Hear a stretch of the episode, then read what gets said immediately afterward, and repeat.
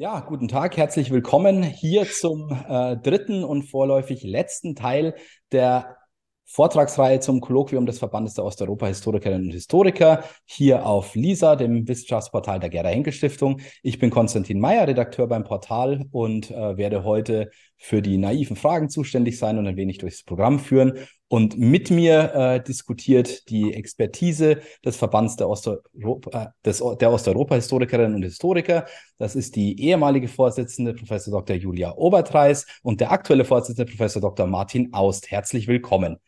Ähm, wir, haben uns, wir haben uns heute hier äh, zusammengefunden, weil wir das Kolloquium noch einmal Revue passieren lassen wollten und vor allem ähm, uns fragen wollen, wie denn jetzt äh, ein Jahr nach Ausbruch des Ukraine-Kriegs ähm, es weitergeht in der osteuropäischen Geschichte. Dazu vielleicht erstmal, ähm, es ist ja viel, äh, viel beschrieben und mit vielen äh, ja, geflügelten Wörtern mittlerweile ähm, bezeichnet worden, von der Zeitenwende bisher zu verschiedensten Brüchen, Geschichte und ähm, harte Einschnitte auf internationaler und politischer Ebene. Ähm, wie ist es denn aktuell? Wie macht man denn Forschung in einem Bereich, der sich im Krieg befindet und in dem äh, auch vielleicht nicht alle Zugänge also nicht alle Archive zugänglich sind, man nicht mehr einfach in ein Flugzeug oder in einen Zug steigen kann und äh, ohne Probleme nach Kiew, nach Moskau oder noch weiterfahren kann. Was bedeutet das für ein Fach, dessen Forschungsgegenstand sich im Krieg befindet? Ja, das ist auch für unser Fach in jeglicher Hinsicht äh, in der Tat eine Zeitenwende. Ähm, wir gehören ja einer Generation an, die in den 90er Jahren mit der Archivrevolution groß geworden ist. Äh, wir sind daran gewöhnt gewesen, dass Archive und Bibliotheken überall äh, zugänglich waren. Das hat dem Fach sehr viele Impulse verliehen.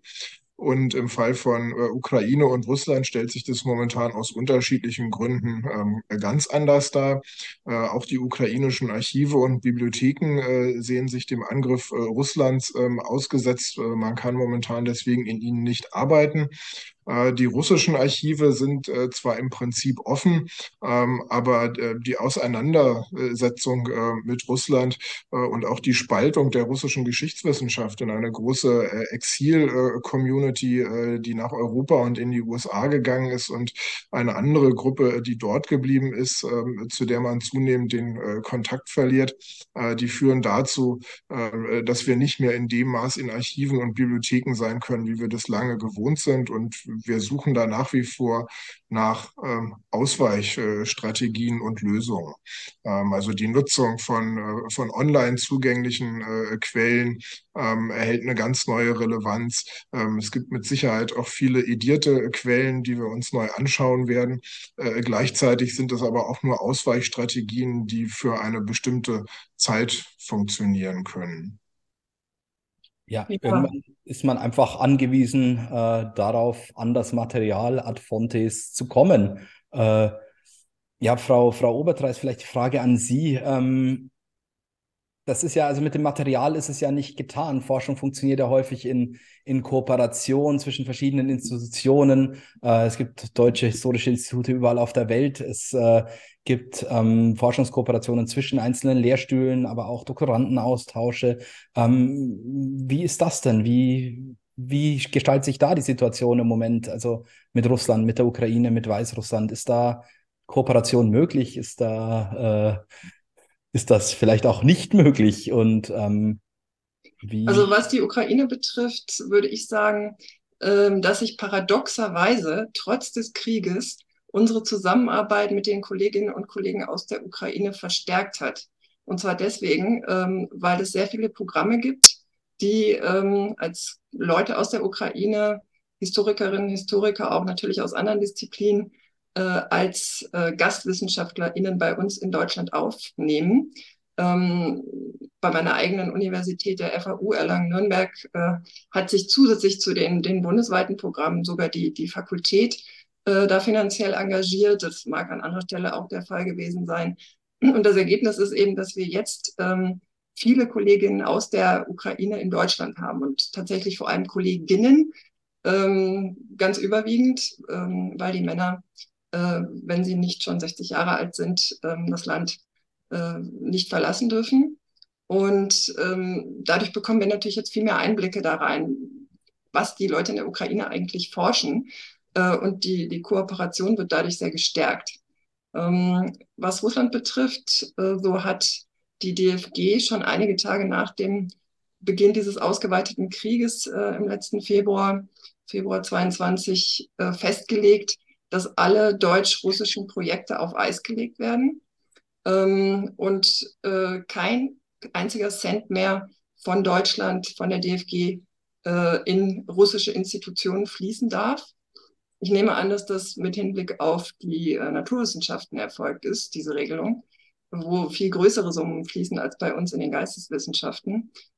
Aber ich muss sagen, dass also mir äh, diese Regelung nicht ganz einleuchtet, weil ähm, ich glaube, dass unsere Forschung in Russland dem Putin-Regime in keinerlei Weise in die Hände spielt, sondern im Gegenteil, dass wir dazu beitragen können, ein differenziertes Geschichtsbild zu zeigen, was eben in Russland heute nur noch sehr eingeschränkt möglich ist. Hm, es kam dann so von der DFG die Aussage, ja, wir können jetzt nicht mehr zwischen, ich sage das jetzt pointiert, ne, guten Russen und schlechten Russen unterscheiden. Ähm, ja, ich sehe diese Problematik, ähm, aber es gibt einfach Institutionen oder einzelne Leute, äh, mit denen man weiterhin aus meiner Sicht bedenkenlos kooperieren kann und die sich vielleicht nicht offen gegen den Krieg stellen, weil das eben viel Mut erfordert und ein großes, hohes Risiko beinhaltet, von denen wir aber wissen, dass sie den Krieg überhaupt nicht mittragen. Ähm, ich, ich denke auch, dass es äh, Aufgabe des Verbands sein wird, in der Hinsicht weiterhin im Gespräch mit der DFG zu bleiben um ähm, darauf aufmerksam zu machen, in welcher besonderen Lage sich unser Fach äh, befindet. Ähm, äh, also bei den Naturwissenschaften in der Medizin äh, geht es ja häufig darum, dass ganze Labore neu geschaffen werden in, in Forschungskooperation. Äh, da fließt in der Tat sehr viel Geld. Ähm, Labore äh, kann man aber auch an anderen Orten der Welt aufbauen, während äh, wenn man eine Geschichte Russlands quellengesättigt schreiben möchte, ähm, dann wird das auf Dauer nicht ohne den Besuch der Archive äh, Russlands äh, gehen. Und äh, von daher denke ich auch, müssen wir weiter mit der DFG darüber sprechen, ähm, wie dieser Besonderheit unseres Faches Rechnung getragen werden kann. Ja, da haben Sie ein gutes, gutes Stichwort gebracht. Also Sie haben gesagt, man kann, ein, man kann eine Geschichte Russlands quellengesättigt nicht abseits der Archive Russlands schreiben. Ähm, das ist also völlig einleuchtend, noch völlig klar, aber bringt uns vielleicht gleich zu einem nächsten Gedankenpunkt. Wenn wir schon reden, eine Geschichte Russlands, äh, dann schreiben wir in Anführungszeichen Nationalgeschichte. Ist es vielleicht an der, an der Zeit, dass wir einfach unseren Themenfokus ändern für die Zeit? Wenn wir sagen, diese Archive sind nicht zugänglich, ähm, ist es an der Zeit für eine Zeit lang, dass man etwas anderes schreibt, dass man vielleicht nicht jetzt die Geschichte Russlands schreibt, sondern jetzt, ähm, wie es jüngst gemacht worden ist, ähm, vielleicht äh, die Geschichte der Kommandeursinseln oder ähm, eine, ähm, eine Vernetzungsgeschichte äh, der baltischen Staaten oder ähm, ich, ich fabuliere hier, ähm, ist eine thematische Neuausrichtung vielleicht auch eine vorübergehende Lösung oder vielleicht sogar notwendig? Das ja, also Sie sprechen genau die Punkte an, die uns unter den Nägeln brennen momentan äh, und die wir auch auf unserem Kolloquium äh, in Marburg jetzt ähm, sehr ausgiebig und, und teils kontrovers diskutiert haben.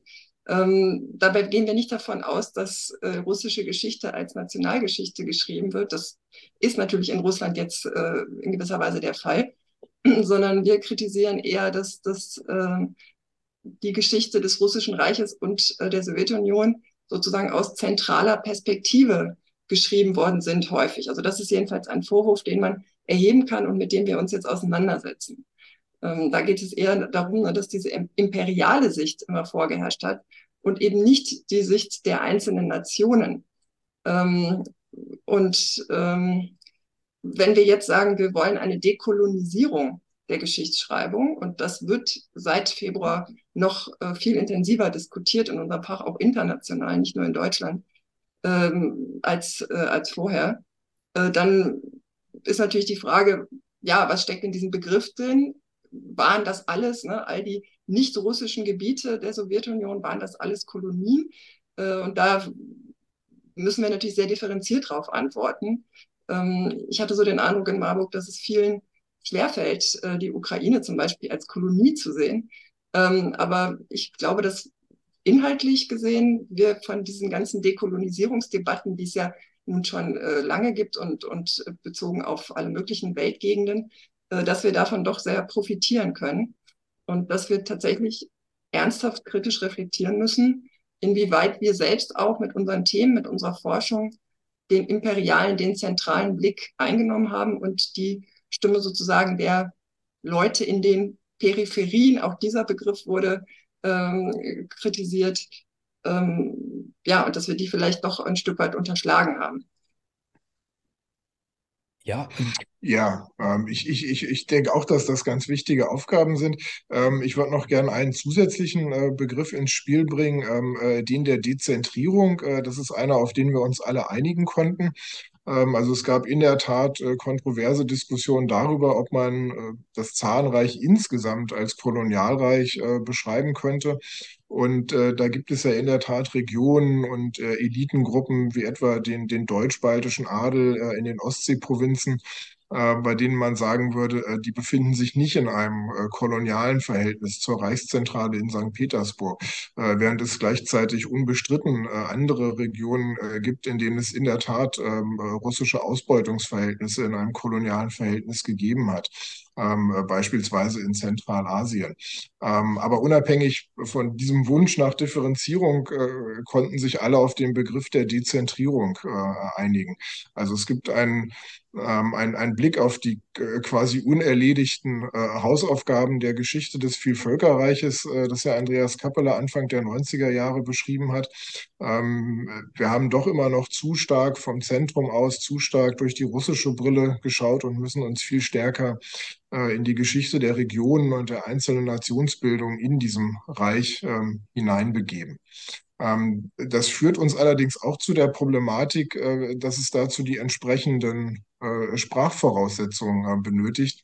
Ähm, also wenn osteuropäische Geschichte auf dieser Basis sich weiterentwickeln möchte, dann wird das mit den jetzigen Sprachanforderungen des Geschichtsstudiums nicht ausreichen, sondern dann braucht man außer Russisch, Ukrainisch, äh, Polnisch, Belarusisch ähm, eine große Zahl von vielen anderen äh, Sprachen, ähm, Jiddisch, äh, Tatarisch, äh, viele andere Sprachen des Zarenreiches, um diese Dezentrierung leisten zu können. Das ist ein, das ist ein, ein sehr spannender Punkt und ohne da äh, zu sehr ins Detail gehen zu wollen, ähm, stellt sich dann mir von einer organisatorischen Perspektive gleich mal die Frage, ob es dann überhaupt äh, Studierenden zum Beispiel möglich wäre, diese Sprachen zu lernen. Da, also zumindest aus meiner persönlichen Erfahrung äh, kann ich sagen, dass äh, zumindest einige dieser Sprachen in den meisten Sprachenzentren zum Beispiel überhaupt nicht angeboten werden. Ähm, das wäre ja dann, sage ich mal, tatsächlich eine, eine, eine konkrete systematische Forderung, die sich daraus ableiten würde, dass man sagt, man, man, man bricht das auf. Wir gehen auf eine, auf eine etwas kleinere Ebene und schreiben ähm, ja die Geschichte Russlands von unten, dezentral, wie Sie gesagt haben. Habe ich das, habe ich das richtig verstanden oder wie würde ich mir das, wie würde ich ja, im Prinzip Hat schon, aber es ist natürlich ein sehr komplexes Thema. Also ähm, zum einen haben Sie völlig zu Recht gefragt, ja, wie sieht das denn organisatorisch und strukturell aus? Äh, und da müssen wir eben sagen, ähm, der Spracherwerb insgesamt, und zwar schon in den Schulen und auch eben im Geschichtsstudium, nimmt leider eher ab als zu. Äh, und das hat damit zu tun, dass das Englisch als internationale Verständigungssprache auch in der Wissenschaft ähm, immer geläufiger wird und immer verbreiteter wird. Ähm, das ist auch an sich etwas, was durchaus kritisch zu sehen ist. Wenn wir zum Beispiel daran denken, dass die Fachzeitschriften, internationale Fachzeitschriften von, von wirklich ja, weltweiter Bedeutung ähm, in Amerika herausgegeben werden, in den USA und, und natürlich auch Englisch ähm, alles publizieren, äh, dann schließt das durchaus Leute aus, die eben nicht auf diesem Niveau Englisch schreiben können oder nicht das Geld haben, äh, sich das zu leisten, ähm, ihre Texte ins Englische zu übersetzen. Ja, das ist jetzt zugespitzt natürlich. In, in Deutschland ist es nicht ganz so äh, extrem, aber es ist schon so, dass wir auch über den Status von Deutsch als Wissenschaftssprache durchaus nachdenken. Und gleichzeitig sehen wir aber eben bei den Studierenden durch die Einführung der, der gestuften Studiengänge BA und MA sollten ja auch die Studienzeiten durchaus verkürzt werden. Ähm, das funktioniert auch im Großen und Ganzen ganz gut, aber die Zeit für Spracherwerb äh, ist eben oftmals einfach nicht da. Ich glaube, das Hauptproblem ist gar nicht mal das Angebot, sondern eher, dass die Studierenden sich die Zeit nicht nehmen oder nehmen können, um wirklich eine doch relativ anspruchsvolle Sprache wie zum Beispiel Ukrainisch äh, jetzt äh, eben mal nebenbei im Studium zu lernen.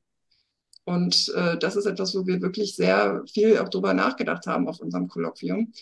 Ähm, auch die Frage der, der Ukraine-Expertise insgesamt äh, in Deutschland. Ähm, wir haben nur eine einzige Professur, soweit ich weiß, die äh, wirklich mit dem Schwerpunkt ukrainische Geschichte ausgeschrieben wurde. Und ähm, da haben wir dann auch überlegt, ob es vielleicht eine Möglichkeit wäre, so Stiftungsprofessuren anzuregen, wie es sie in den USA ja vielfach gibt. Aber das ist eben auch mit Risiken verbunden und da gibt es eben auch Pro- und Kontra-Argumente. Und auch mit organisatorischen, also knallharten Finanzierungsfragen. Ne? Also da muss man sich dann längerfristig festlegen mit einer, mit einer, mit einer Stiftungsprofessur zum Beispiel. Ähm, kann ich mir vorstellen? Entschuldigung, wenn ich noch einen kleinen Nachtrag machen darf. Und zwar, dass ich habe jetzt von Englisch als Wissenschaftssprache international gesprochen. Das Russische war für uns natürlich jetzt immer die Lingua Franca sozusagen im, im post-sowjetischen Raum. Und ich sehe das jetzt am Beispiel der, der Ukraine, erlebe ich das wirklich hautnah mit im Kontakt mit meinen Kolleginnen und Kollegen dort, dass das Russische massiv an Boden verliert. Ja, weil die verständlicherweise jetzt in dieser Kriegssituation sagen, wir machen keine Veranstaltung mehr auf Russisch, wir machen entweder Ukrainisch oder Englisch.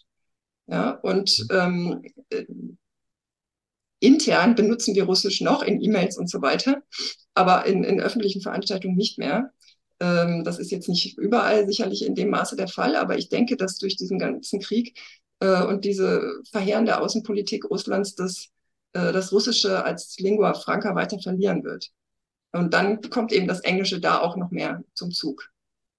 Also Sie sehen tatsächlich Potenzial, dass, dass das Englische diese Stelle des Russischen irgendwann einnehmen kann als, als Geschäftssprache in der, in der, in der, in der Forschung über diesen Bereich, der ja also riesig ist, der also natürlich eurozentrisch. Äh, Sie merken, Sie merken das an mir als eigentlich Mittelalterhistoriker. Ich, äh, ich spreche von von, von osteuropäischer Geschichte und äh, erwähne baltische Staaten und sowas wie Zentralasien. Ähm, ist dann oft in äh, nicht die allererste Assoziation, die ich habe, wenn ich an diesen Forschungsbereich denke. Und das ist, äh, das ist was, was man, was man, was man vielleicht gerne, gerne vergisst aus unserer, aus unserer Perspektive, wenn man nicht so tief im Fach drin ist. Ähm, um was für einen großen Bereich wir da reden, der abgedeckt werden soll, der wissenschaftlich erfasst werden soll und unter eben so ein, so ein Dach gestellt werden soll. Und wir haben gerade vorher gehört, die internationale Kooperation ist extrem beschädigt. Ähm, Jetzt erfahre ich gerade, dass eben äh, die Lingua Franca auch noch ähm, wegbricht. Das, das klingt für mich so, als gäbe es tatsächlich sehr, sehr viele Entwicklungsfelder und um nicht zu sagen äh, Problemfelder, mit denen man irgendwie umgehen muss als äh, Verband der Osteuropa-Historikerinnen und Historiker. Herr Aust, äh, gibt's da, gab es da Überlegungen auf der Jahresversammlung vielleicht, wie man wie man denn jetzt weitermachen kann, wie, also, wie mit diesen Problemen umgegangen werden kann. Ähm, ja, dazu gibt es durchaus Überlegungen. Ähm, also wir haben äh, uns alle gegenseitig äh, versprochen, dass wir unsere Studierenden ermuntern möchten, äh, Möglichkeiten des Spracherwerbs äh, zu nutzen. Ähm, wir werden auch sicherlich alle individuell das Gespräch mit unseren Hochschulleitungen suchen, werden äh, auf diese Problematik hinweisen. Äh, kurzfristig wird es aber wichtig sein, äh, die Studierenden für die Angebote vor allem des DAAD zu sensibilisieren, ähm, um Auslandsaufenthalte gezielt zum, zum Spracherwerb ähm, einzulegen. Ähm, haben. Also ich glaube, dieses Modell, dass wir ein breites, grundständiges Sprachenangebot an deutschen Universitäten haben, das ist zwar nach wie vor wünschenswert, aber vielfach nicht gegeben. Äh, kompensieren kann man das, glaube ich, in der Tat durch einjährige Auslandsaufenthalte, die man dann nutzt, um solche Sprachen ähm, äh, zu lernen. Ähm, äh, gleichzeitig möchten wir innerhalb der Geschichtswissenschaft ähm, äh, grundsätzlich ein Gespräch initiieren über den, den Status von Fremdsprachen ähm, in der Geschichtswissenschaft. Ähm, wir haben den Eindruck, äh, dass diese Problematik, die wir hier gerade diskutieren, nicht nur eine spezifische der osteuropäischen Geschichte ist, sondern sich in anderen, für andere Großregionen der Welt in der Geschichtsschreibung ähm, genauso stellen. Also hier das Gespräch mit der Geschichtswissenschaft, mit dem Verband der Historikerinnen und Historiker Deutschlands zu suchen, das steht auch auf unserem Aufgabenzettel. Ähm, vielleicht kann es sein, dass sich im Zuge von internationaler Kooperation dann doch eine Perspektive auftut, in der sich das gut ergänzt, ähm, in dem ähm, ähm, Englisch äh, als Lingua Franca es uns erlaubt, ein, ein, ein, ein europäisches, ein globales Wissenschaftsgespräch äh, äh, zu führen. Ähm, und äh, wir gleichzeitig auf der anderen Seite im Zuge dieser internationalen Kooperation neue Möglichkeiten haben, dann auch die entsprechenden Quellensprachen äh, der Länder äh, zu lernen, ähm, die uns äh, interessieren. Also vielleicht gibt es eine Möglichkeit, dass wir uns ganz gut ähm, ergänzen. Ja, aber riskiert man damit dann nicht, also dass man die Anbindung an die Bevölkerung der zu beforschenden Regionen verliert. Wenn man sagt, man geht von der, von der großen postsowjetischen Lingua Franca Russisch weg zu Englisch, das ja vielleicht nicht jeder spricht, dann ist das ein, also besteht das Risiko, dass der, dass der Diskurs sich irgendwann vom Gegenstand löst oder? Ähm Nein, ich glaube, wir müssen hier einfach unterscheiden, also zwischen sozusagen den Quellensprachen auf der einen Seite und den Verständigungssprachen im internationalen wissenschaftlichen Diskurs auf der anderen Seite. Und das, was ich gesagt habe über Englisch, betrifft natürlich vor allem Letzteres. Ne? Die Quellen, äh, auch für die sowjetische Zeit sind zum überwiegenden Teil in Russisch. Und ich meine, das ist ja auch eine Folge dieses äh, imperialen Anspruchs, ne, den es eben auch in der Sowjetunion gab. Ähm, und äh, insofern wäre es ideal, wenn wir Leute hätten, die sowohl Russisch als auch mindestens eine weitere Sprache hätten, ähnlich eben Ukrainisch, Georgisch, Usbekisch, Kasachisch und so weiter. Und ähm, die Leute sind bis jetzt relativ selten, leider. Aber das wird, denke ich, wird, wird mehr kommen. Das wird einfach klar sein, dass wir diese, diese Kompetenzen brauchen. Nur wie wir das zusammenkriegen, damit, dass der Spracherwerb insgesamt äh, bei den Studierenden eher zurückgeht, das, das ist noch die Frage. Und da hat ja Martin Aust jetzt schon gesagt, ähm, dass wir da wirklich auch sozusagen fachpolitisch uns engagieren wollen in dieser Frage, um einfach dieses Dilemma klar zu machen. Was vielleicht noch hinzukommt, ist, ist ja auch die Konkurrenz des Internets, äh, was Übersetzungen betrifft. Ja. Bei Google Translate und so weiter, diese ganzen Programme, DeepL und so, das wird, die werden immer besser. Äh, und dann können uns die Studierenden ja auch mit gewisser Berechtigung sagen, ja, wozu soll ich mich da jetzt lange hinsetzen? Ich habe sowieso wenig Zeit im Studium ne, und jetzt da anspruchsvoll eine Sprache lernen, äh, wenn ich das doch einfach bei Google Translate irgendwie eingeben kann und dann eine einigermaßen brauchbare Übersetzung äh, rausbekomme. Nur da würden wir natürlich immer sagen, dass zumindest bis jetzt, also diese Übersetzung, ähm, die sozusagen direkt vom Menschen gemachte Übersetzung nicht, nicht, ähm, nicht wirklich doch am Ende konkurrieren können. Ja, also bei mir als Medievist ist da besteht da kein Erklärungsbedarf. Also ähm, so viel wie man äh, also so viel wie man in der äh, ja in der Philologie streiten kann über über auch nur halbe Wörter. Ähm, glaube ich, ähm, dass man immer etwas verliert in der Übersetzung. Aber meine ähm, Frage zielte ganz, ganz banaler ab, wenn wir irgendwie an die Wissenschaftskommunikation und irgendwie Wirkung von Wissenschaft in die Gesellschaft hinein äh, denken aus der Richtung, ob man nicht tatsächlich riskiert, dass ähm, Paper-Artikel, Forschung, die dann auf Englisch veröffentlicht wird, vielleicht in einem internationalen Journal, dass die vor Ort überhaupt nicht mehr rezipiert wird. Ähm, das ist, das wäre ein, ein Risiko, das mir ins, ins äh, Hirn käme. Hatten Sie, also sehen Sie dieses Risiko auch oder ist das sowieso etwas, dass Sie sagen, die, ähm, die, die Forschung, die in, in Deutschland betrieben wird über, äh, über ähm, ja, diesen riesigen Bereich, ist sowieso etwas kategorial anders als anderes als das, als, als das, was vor Ort geforscht wird auch jetzt ähm, nochmal rückgebunden an die Erfahrung, die Sie gemacht haben mit den, mit den vielen neuen ukrainischen Kolleginnen, die äh, gekommen sind. Sie gesagt haben, sind die Forschungsgegenstände anders? Lässt sich das transportieren? Ist das ein Risiko? also ich würde vielleicht kurz bevor ich dir dann auch das Wort übergebe, Martin, äh, noch, noch, noch auf Usbekistan eingehen, weil ich dazu, weil ich ja. da auch geforscht habe und da eben nach wie vor Kontakte habe. Und das ist also, da beschreiben sie schon so ein gewisses Dilemma. Es ist ziemlich schwierig, ähm, den Kolleginnen und Kollegen dort zu englischsprachigen äh, Publikationen in international rezipierten Journals zu verhelfen. Und wenn es dann mal klappt, dann ist tatsächlich die Frage, ob diese Beiträge dann in, in Usbekistan selber so stark rezipiert werden. Ähm, weil diese Forschung in Usbekistan ist tatsächlich sehr national ausgerichtet und eben auch nationalsprachig auf Usbekisch. Ne? Also das ist was, wo man, wo man dranbleiben muss, wo man einfach schauen muss, wie man das noch besser zusammenkriegt, auf die Dauer dann hoffentlich auch mit mehr Englischsprachkenntnissen in den einzelnen Ländern. Ähm, da sieht man ja teilweise wirklich auch eine große Kluft zwischen jüngeren und älteren Kolleginnen und Kollegen. Ähm, aber da, also in dem Fall habe ich es da mit Usbekistan dann wirklich so miterlebt. Und das, das ist nicht einfach. Auch die Forschungsdiskurse, die Themen sind durchaus andere. Wir stellen andere Fragen an die Geschichte Usbekistans, als die Leute das in Usbekistan selber oft tun. Ähm, und es ist immer schön, wenn es dann aber doch mal gelingt, äh, auf Konferenzen und durch gemeinsame Forschungsprojekte da zusammenzukommen. Aber das wäre ja das Wünschenswerte, oder? Die, die, dass man sich gegenseitig inspiriert und sagt, man stellt unterschiedliche Fragen und äh, am Ende äh, kann jeder vom anderen etwas, etwas lernen. Das finde ich sehr schön. Also, das heißt, ich, ich, ich höre Hausaufgaben für, für den Wissenschaftsjournalismus weltweit äh, und vor allem also auch in, äh, in den einzelnen Landessprachen. Herr Aust, ich wollte Sie nicht äh, abwürgen. Ähm, ja, danke schön. Ähm, also ich glaube, ob das gelingt, was wir uns da vorstellen, ähm, das hängt an der Voraussetzung, dass die Geschichtswissenschaften einzelner Länder ähm, den Wunsch haben, äh, international sichtbar zu sein und international zu kommunizieren.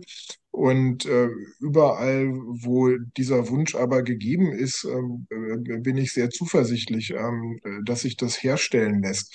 Und das ist ja auch unsere Erfahrung in den letzten Jahrzehnten, also dass sich solche ähm, aus individueller Sicht dann dualen Systeme entwickeln und wir in mehreren Wissenschaftssprachen tätig sind.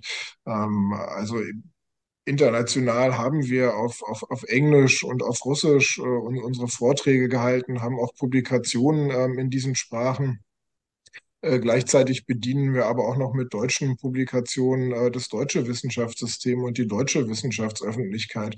Und ich glaube, dass das eine, eine Hybridität ist, ähm, äh, die sich auch in die Zukunft äh, tragen lässt. Das wäre also kritisch gefragt. Ähm, also die Vorzüge leuchten mir ein. Kritisch widerspricht es dem, dem Traum der Einheit der Wissenschaft, dass alle irgendwie ähm, sofort miteinander kommunizieren, miteinander äh, kompatibel sind. Ähm, vielleicht ist das zu gleichgerichtet gedacht von mir, aber ist das ähm, vielleicht, also sind es vielleicht auch gerade diese, ähm, ja, diese spaltenden Pflanzen, vielleicht die, die Reibungsverluste, aber auch die Reibungsgewinne, die sich äh, in dem in dem Feld ergeben, wo man, wo man Abstriche machen muss, wenn man zum Beispiel mit usbekischen Wissenschaftlern spricht oder wenn man versucht, das Ganze an ein amerikanisches Journal äh, zu verkaufen oder an die deutsche Presse zu geben. Ähm, ist das auch ein, ein, ein produktives Feld oder ist das hauptsächlich eine, eine, Neben, eine Nebentätigkeit? Also also, also ich möchte diesen Punkt einfach unterstreichen, den Martin ausgemacht hat, dass unsere Praxis in der Wissenschaft ja durchaus so aussieht, dass wir eben ziemlich flexibel sind mit den verschiedenen Sprachen. Und äh, das betrifft vor allem Veranstaltungen eben auch. Ne? Also wenn uns wirklich interessiert, was die anderen da forschen und was die sagen, dann finden wir die, diese gemeinsame Sprache. Äh, und, und wenn kein Geld für, für Dolmetscher da ist und man wirklich äh, nicht die eine gemeinsame Sprache halbwegs kann, dann finden sich irgendwo im Raum Leute, die das, ähm, die das dann dolmetschen können. Also das, das läuft soweit, würde ich sagen. Und das ist auch gut so. Das ist sehr gut so, dass es Deutsch gibt, Englisch, eben Russisch, jetzt vermehrt sicherlich auch andere Sprachen des, des postsowjetischen Raums. Ähm, und diese Mehrsprachigkeit sollten wir nicht, nicht aufgeben. Aber das Englisch ist halt schon sehr, ist schon sehr stark im Vormarsch. Und ähm, ich finde, man muss man kann das einerseits begrüßen und sagen, ja, ist doch super, wenn wir alle Englisch können, dann haben wir alle diese eine gemeinsame Sprache. Englisch ist auch zumindest im Anfang ähm, nicht so schwierig zu lernen.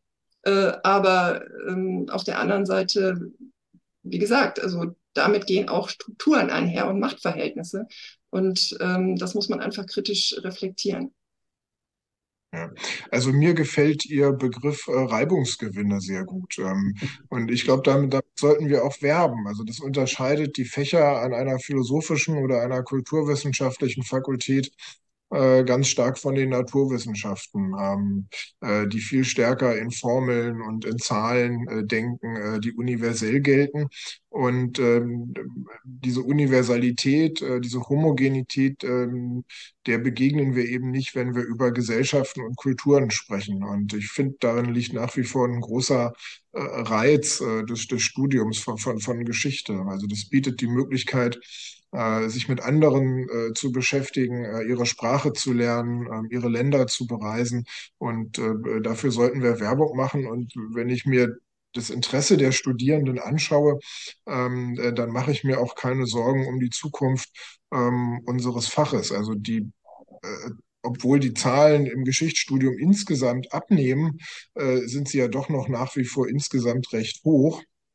Und unter diesen hohen, nach wie vor hohen Studierendenzahlen äh, finden sich äh, ausreichend Leute mit dem Enthusiasmus, sich auf dieses Abenteuer ähm, einzulassen. Und das äh, erfüllt mich mit Zuversicht.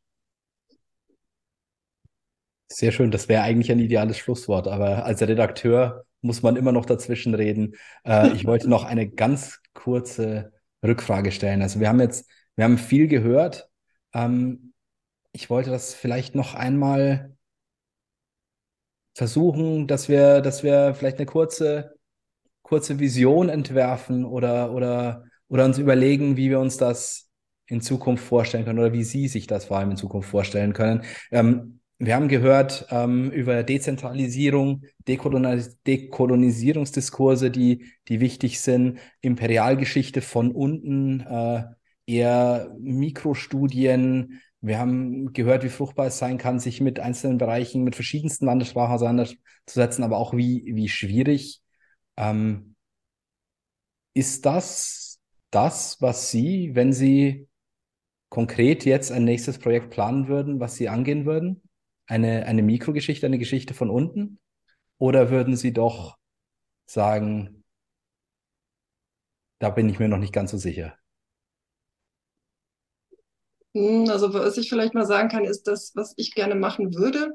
Ja. Ähm, äh, und das werde ich auch äh, in absehbarer Zeit angehen, ähm, ist ein bisschen mehr zu schauen, auch nach den Verbindungen zwischen den äh, ehemaligen sowjetischen Republiken. Also wir haben ja jetzt die Tendenz ähm, in der Ukraine, auch in anderen Ländern, ne, dass die, die Geschichtsschreibung oft aus nationaler Perspektive betrieben wird. Und das kann man von uns aus auch gar nicht kritisieren, äh, weil diese nationale Perspektive eben durch die sowjetische Herrschaft so lange gefehlt hat äh, und jetzt da einfach unglaublich großer Nachholbedarf ist. Ähm, während wir, also ich, bei uns, ich sage jetzt mal, ne, so im Westen, ähm, eben in letzter Zeit viel Wert gelegt haben auf transnationale Perspektiven, auf globale Perspektiven und so weiter. Und ähm, was, was glaube ich, zu wenig gemacht wurde, ist zum einen, also zu schauen, was, was, ähm, wie sind denn die, die ehemaligen Sowjetrepubliken untereinander vernetzt gewesen? Ja, was, was haben die, wie haben die eigentlich zusammengearbeitet? Weil wir eben immer geschaut haben, sozusagen die Peripherie im Verhältnis zum Zentrum. Ja, aber die Peripherien, wenn wir jetzt doch dieses Wort benutzen, äh, hatten ja auch untereinander Kontakte. Auch da gab es Arbeitsteilung, es gab Austausch von Expertise und so weiter. Also was hatte jetzt, in meinem Fall sind das eben meine Länder, mit denen ich mich vor allem beschäftige, was hatte Usbekistan mit der Ukraine zu tun? Ja, und da gibt es Austausch, zum Beispiel im Bereich der Landwirtschaftsexpertise. Ja, aber das, das, darüber wissen wir einfach noch ganz wenig. Und das Zweite wäre, ähm, dass wir eben versuchen, diese nationale Perspektive, die in den Ländern jetzt oft eingenommen wird, auch in Zentralasien, dass wir die sozusagen offen halten für weitere Perspektiven, seien sie transnational, transregional oder global. Ähm, und da ist jetzt was, was ich jetzt gerne machen möchte, ist, ist da geht es um Wasser in der Stadt. Also welche performative Rolle spielt Wasser in der Stadt auch zur Demonstration von Herrschaft und so weiter.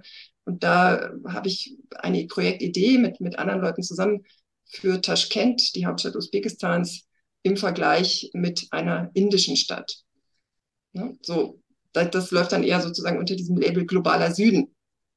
Ähm, so kann man da was vergleichen, ja? welche Rolle spielen äh, künstlich angelegte Seen in der Stadt, äh, Springbrunnen, wo das Wasser äh, perlt, ja, selbst in den trockensten Regionen und so weiter. Also da, da wäre zum Beispiel mal so, eine, so ein Ausgriff sozusagen über den postsowjetischen Raum äh, hinaus. Spannend. Und also das bringt einen auch wieder, wieder, wieder dahin zurück. Gebiete, an die man vermutlich nicht sofort denkt, wenn man an äh, osteuropäische Geschichte denkt. Das ist also äh, ein, ein unfassbar spannendes Thema. Da könnten wir jetzt äh, ein paar äh, Stunden noch darüber sprechen, weil ich erst vor kurzem ein spannendes Buch über den, äh, über den Umgang mit Aquädukten und Wasser in der Stadt im römischen Kleinasien gelesen habe. Mhm. Ähm, aber das äh, machen wir vielleicht in einem anderen Forum mal. Herr Aust, haben Sie auch schon eine, eine, eine Vision für ein neues Projekt oder wie es weitergeht? Oder sind Sie zu sehr beschäftigt damit, die ähm, organisatorischen Probleme anzugehen? Was auch valide ist und wichtig, vermutlich für uns alle. Ja, also im, in den vergangenen zwölf Monaten äh, stand Transfer in die Öffentlichkeit und Wissenschaftsorganisation eindeutig im Vordergrund. Und ähm, das muss sich jetzt in Zukunft wieder ändern. Also gerade wenn wir beanspruchen, äh, die Verantwortung zu haben, Wissenschaft in die Öffentlichkeit zu transportieren, dann müssen wir auch immer wieder aufs Neue an unserem eigenen wissenschaftlichen Wissen arbeiten. Ähm, das wird bei mir leider noch etwas dauern. Ähm, ich werde als nächstes ähm, ein, ein, Buch schreiben über Deutschland und, äh, und die Länder im östlichen Europa. Da geht es sehr stark um, um Beziehungsgeschichte und um die Frage, wie sich äh, diese Asymmetrie im deutschen Blick auf das östliche Europa, wie sich diese Russland-Fokussierung ähm, entwickelt hat. Ähm, das ist kein Forschungsprojekt, sondern das äh, entspringt eigentlich noch diesem Wunsch, Wissen, das wir haben, zu bündeln und äh, gezielt in die Öffentlichkeit ähm, zu tragen. Und wenn ich diese Aufgabe erledigt habe, ähm, äh, dann möchte ich anknüpfen ähm, an, an, an ältere Arbeiten, die ich mal gemacht habe. Da ging es um Polen, die Ukraine und Russland. Ähm, ich möchte dahin äh, zurückkehren mit einem stärkeren Gewicht auf ukrainischer Geschichte und äh, möchte gleichzeitig meine Leidenschaft der Musikgeschichte aufgreifen und äh, könnte mir vorstellen, mich viel stärker mit ähm, äh, der Musikgeschichte der Ukraine und Russlands zu beschäftigen. Ähm, in einem Sinn, der zum einen einen Beitrag dazu leistet, ähm, äh, ukrainische Musik, ukrainische Kultur zu, zu entdecken und, und für uns zu profilieren ähm, und dabei aber auch der Frage nachzugehen, wie es passieren konnte, dass ähm, russische Musik, äh, ukrainische Musik so stark äh, verdrängt und dominiert hat ähm, in unserer äh, Wahrnehmung.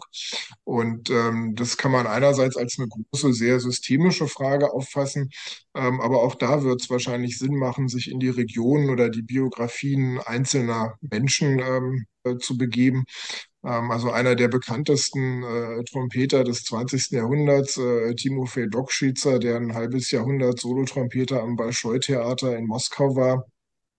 Ähm, der stammt ursprünglich aus der Ukraine und das ist, glaube ich, so eine äh, sehr klassische ukrainische Musikerkarriere, wo also sehr begabte äh, Menschen äh, dann ähm, in der Sowjetunion ihren musikalischen Weg nach Moskau oder nach Leningrad ähm, gefunden haben ähm, und äh, dann weltweit eben als russischer Trompeter rezipiert werden und, und nicht als ukrainischer. Und ähm, mit solchen Fragen würde ich mich in Zukunft gern intensiver beschäftigen.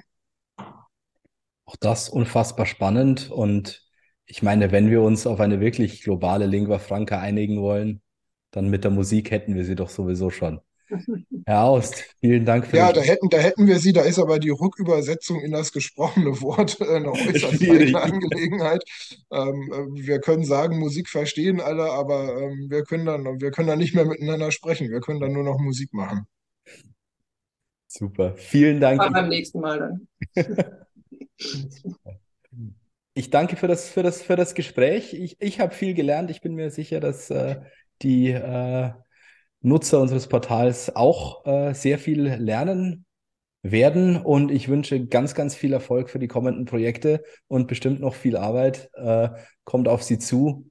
Ähm, danke, fürs, danke fürs Kommen, danke fürs Diskutieren. Und dann wünsche ich Ihnen heute noch einen wunderschönen Tag. Dankeschön, gleichfalls. Danke für die Einladung. Tschüss.